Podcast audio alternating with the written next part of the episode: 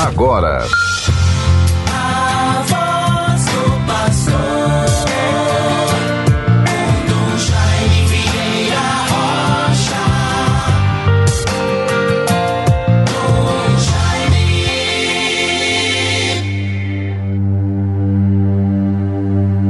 Olhai para mim, Senhor, e tende piedade, pois vivo sozinho e infeliz.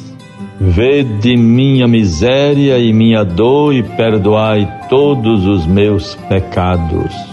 Salmo 24, versículo 16 e 18. Vejam, bons ouvintes todos.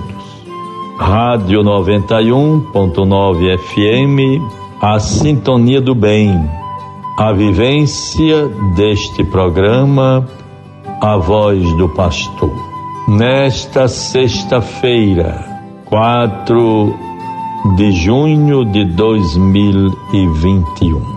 Um dia após a solenidade marcante, santificante que nos fortaleceu ontem na fé, na esperança e na caridade, com a celebração do mistério da Eucaristia, o Corpus Christi, o corpo e sangue de Cristo. Vejam, bons ouvintes, iniciamos todos os dias o nosso programa Voz do Pastor com a antífona, o primeiro escrito que se antecipa às demais preces, orações e leituras das nossas celebrações diárias. Aqui está alguns versículos ou estão do Salmo 24. Os salmos se revestem de um sentido muito especial para diversas circunstâncias ou realidades em que as pessoas se encontrem. Não significa que quando lemos um determinado salmo estejamos vivendo aquela situação que está sendo proclamada ou anunciada. Mas certamente esta palavra de Deus, que é sempre atual, poderá se relacionar, poderá representar, poderá coincidir com alguma situação vivida por alguém, por um irmão ou uma irmã, qualquer pessoa Todos nós somos passíveis de altos e baixos, de dificuldades, de situações difíceis, de sofrimentos, de tensões. Enfim, é a vida humana complexa e cheia de mistério. Em tudo nós devemos ter a confiança na misericórdia e no amor de Deus. E aí há um comentário que diz assim: O Pai nos abre os olhos para que compreendamos em que consiste o senhorio e o messianismo de seu filho. Somos convidados a ficar atentos às intervenções de Deus em nossa vida e a ser-lhe alegremente gratos.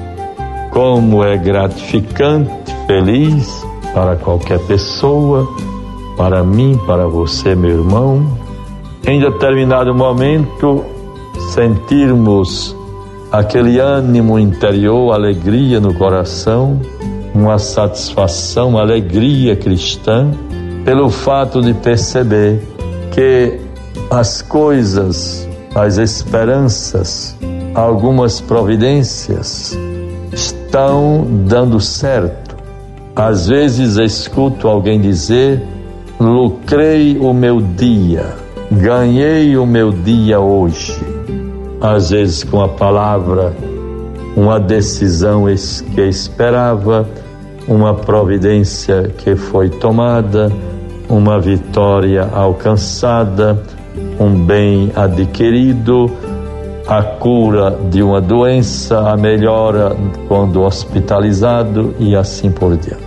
Desejo, portanto, a cada um e a todos esta graça de, nestes momentos em que estamos juntos, vivendo a nossa fé, nos fortalecendo com a palavra de Deus, participando da vida da igreja, nos sentirmos confiantes e fortalecidos com a palavra. Vejam, bons ouvintes, um pouco do dia de hoje na vida da nossa igreja. Logo mais às 10 horas, terei o encontro com os padres que integram a região do décimo zonal. Muito importante isto. Vamos nos encontrando, é um momento de estarmos próximos, sobretudo neste tempo da pandemia, de isolamento, de distanciamento. É um encontro aberto, muito light, muito livre, é mais para uma partilha de dons, notícias, fortalecer o ânimo, manter a esperança, a perseverança no bem, valorizar sempre mais a oração, a espiritualidade, para vencermos esses tempos difíceis. Muitas vezes, por conta do isolamento social, as exigências, o sofrimento, do isolamento, da solidão, da distância. Em tudo busquemos com confiança a graça de Deus, o seu amor e a sua bondade. Então teremos esta reunião de 10 ao meio-dia, de modo remoto, online, com os padres do décimo zonal. O SA, Serviço de Assistência Rural, promove uma formação muito importante a partir das nove horas. Devemos dar muita importância tudo aquilo que vem como formação para a nossa vivência da fé no tempo de hoje.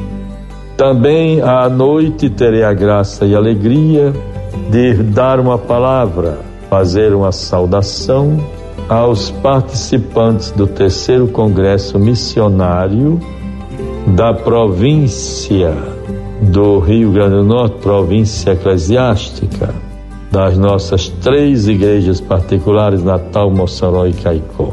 Ao padre Bian, portanto, o assistente eclesiástico da dimensão missionária, todos os missionários, os fiéis leigos, sempre as minhas felicitações, votos de pleno êxito e façamos sempre com atenção o dever de casa, observarmos o uso da máscara, como também a higienização das mãos, o distanciamento, o zelo pela sua própria vida e a vida dos outros. Olhe a palavra de Deus para nós, Marcos 12, 35 a 37. Continuava Jesus a ensinar no templo e propôs esta questão: Como dizem os escribas que Cristo é o Filho de Deus? Como, como dizem os escribas que Cristo é o filho de Davi? Pois o mesmo Davi diz, inspirado pelo Espírito Santo: Disse o Senhor a meu Senhor Senta-te à minha direita até que eu ponha os teus inimigos sob os teus pés. Salmo 109, versículo 1. Ora, se o próprio Davi o chama Senhor, como então é ele seu filho? E a grande multidão ouvia-o com satisfação. Deus nos favoreça, nos dê a graça de sentirmos a necessidade de aprofundarmos sempre a nossa fé em busca de uma fé madura, consistente, confiante e livre de qualquer desequilíbrio ou de uma fé, um catolicismo superficial ou porque também não dizer supersticioso. Deus nos ilumine com a força de Sua palavra, nos livre de todo mal. Em nome do Pai, do Filho e do Espírito Santo. Amém. Você ouviu